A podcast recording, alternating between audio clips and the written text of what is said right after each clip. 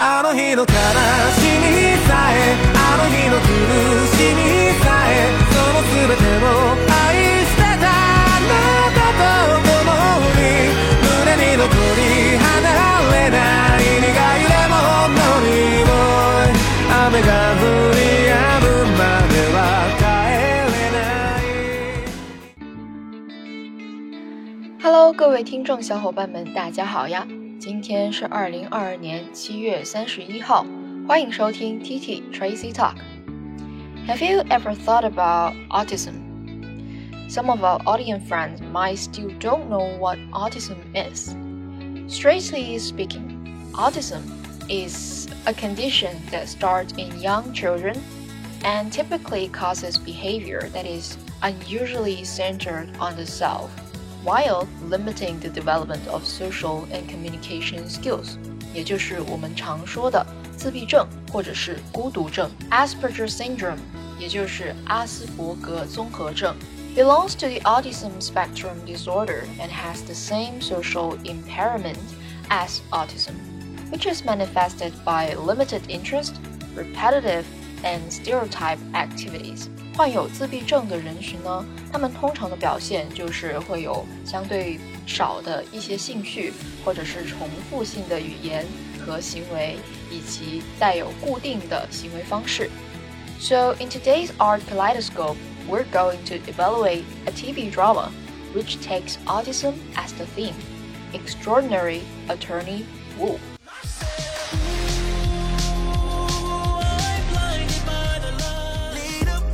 You're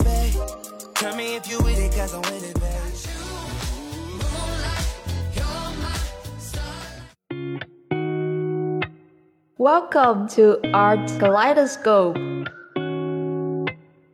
本期节目的话题大纲和文本，大家都可以在公众号 Tracy 崔小溪中找到。感兴趣的小伙伴们可以边看边听，效果满满。Extraordinary Attorney Wu，奇怪的律师与英语 ，is an episodic TV drama broadcast on ENA and Netflix.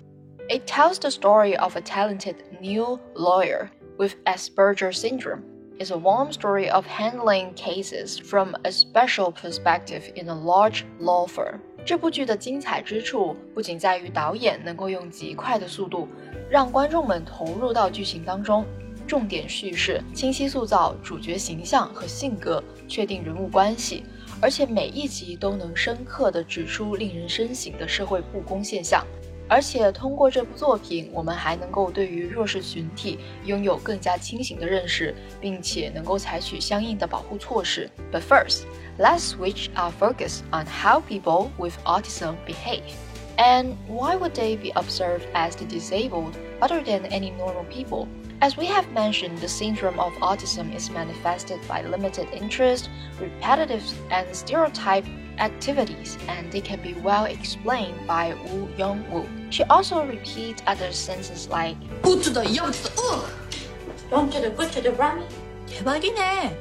아까비. 虽然我们作为观众觉得这些动作很可爱， 但是这种行为在现实生活中的确会对自闭症人群周边的人带来困扰，甚至是反感。She didn't know how to hug others or how to respond to others' feelings, but her fingers hesitantly landed on the other's back touched them lightly, and began to carefully imitate the other's movements. Part of the reason why she only ate kimbap, 也就是 紫菜包饭, afterward was because of her sense of security. Even when she entered the law room, she began brought her own bento every day. 因为自闭症人群，他会不断的重复动作和语言。其中患有自闭症的人便表示，当我感到焦虑或者不知所措的时候。一些刺激或者是重复性的行为会帮助我感到踏实，同时这也是我表达喜悦、迷恋或者是兴奋的一种方式。而任何试图改变自己的行为，都是对自闭症人士的一种暴力行为，因为这剥夺了他们对自己身体的控制。但禹英禑与众不同的一点就在于，her unique thinking is not limited by the inherited thinking of this society, so she can interpret and give new meanings to things. Now there will be some spoilers for some of you. You may choose to listen to the following content or to watch the TV drama first. Let's talk about the social values it conveys in this drama. Typically, it demonstrates the discriminatory prejudices and stereotypes in society. I will separate them into several parts, which are inequality in a patriarchal culture, social status, the value of life, cooperation and competition, love and equality, the dilemma of lawyers, professional ethics, utility and justice. Firstly, about the inequality in a patriarchal culture. 这里的 patriarchal 指的是男权、父权的、男性主宰的、统治的。比如说 patriarchal culture 父权制结构，a patriarchal society 男权社会。In the first episode, the old man did not treat his wife as an individual, but as his own property. This view is the identification of the old traditional concept of the East Asian culture with the patriarchal culture and the unequal treatment of women in this culture.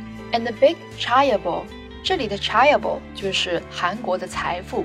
In the second episode, also regards his daughter as an asset. Regardless of whether she is an adult or not, he does not treat his daughter as an independent individual and only cares about his own prestige. Children are also property under the patriarchal culture. Therefore, in these social environments, the feminist movement has arisen. What feminism hopes to build is not a society where women are superior to men, but a society where all groups can exist, and a society that respects the weak. Finally, the daughter in the second episode realized herself express her values and sexual orientation, and fight back actively. 那这部剧除了反映男权文化下的不平等之外，人们社会地位的高低也被淋漓尽致地表现了出来。而达尔文对于这种适者生存的自然进化和人类社会弱肉强食的规则还是有很大的区别的。In the fourth episode, whether the first place heroine was bullied by the so-called normal people on campus or her good friend's father was bullied by decent brothers. It was because they were in a disadvantageous position. 作品最后虽然给我们一个比较满意的结局，但是现实却永远残酷得多。The powerful are justified because they never feel the suffering of the weak. What the TV series tells us is everyone is equal. We have equal personality and legal rights, and we're all worthy of respect. This should be a world where the weak can survive. So, what is the value of life exactly? 如果说卷是摆脱阶级束缚的重要途径，那么放弃卷则会被视为整个社会的累赘。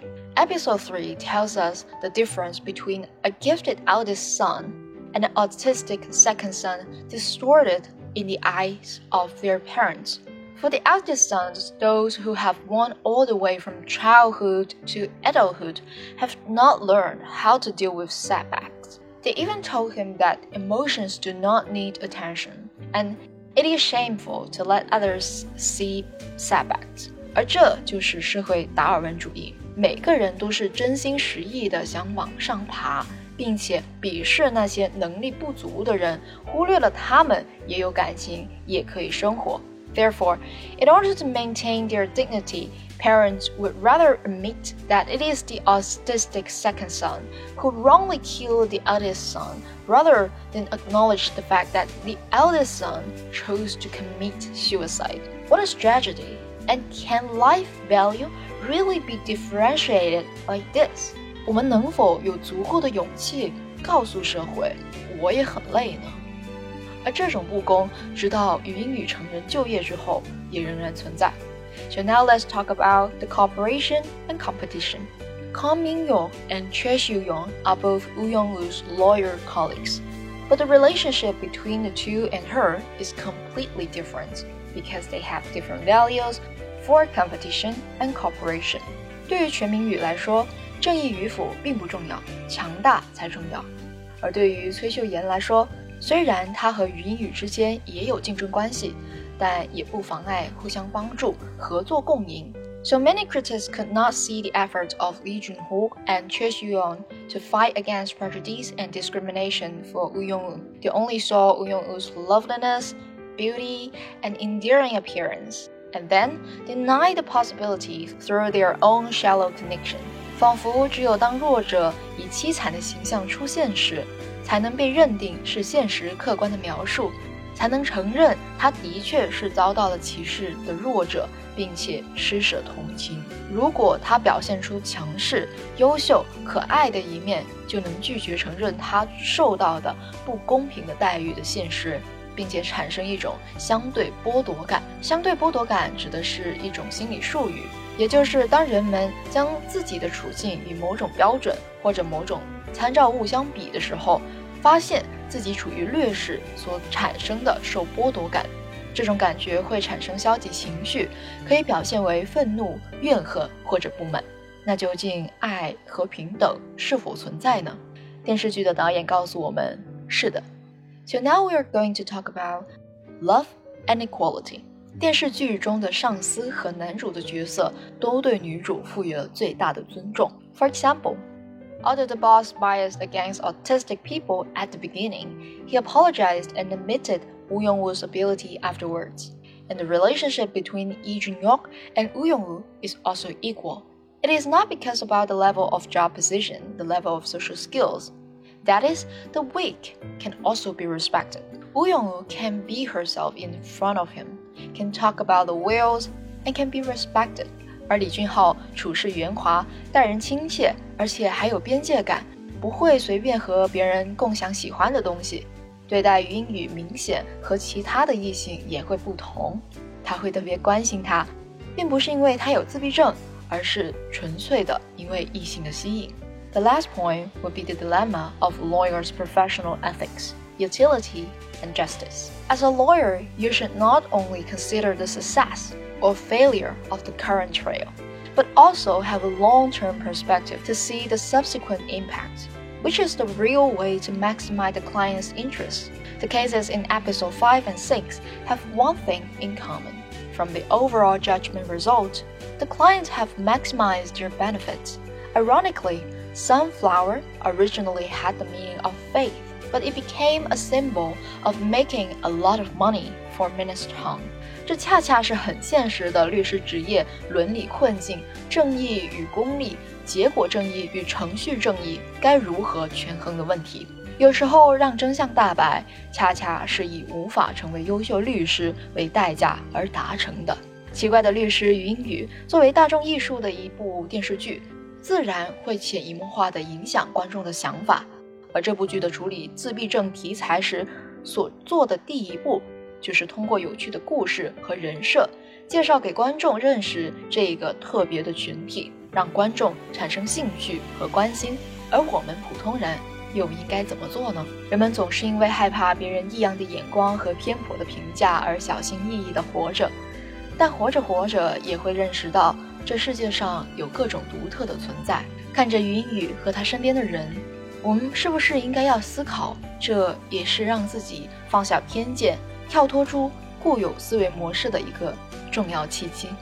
大众对于自闭症人士带有偏见、歧视的刻板印象，自然他也不会去深入了解相关的知识。社会为何缺乏对自闭症的客观且深度的正确认知？缺乏相应的福利机制和充足的社会资源协助？难道不是卡在第一步有刻板印象，与我无关，漠不关心吗？所以，对于孤独症的认知，我们还有很遥远的路要走。要去做新的尝试，而不是永远在否定。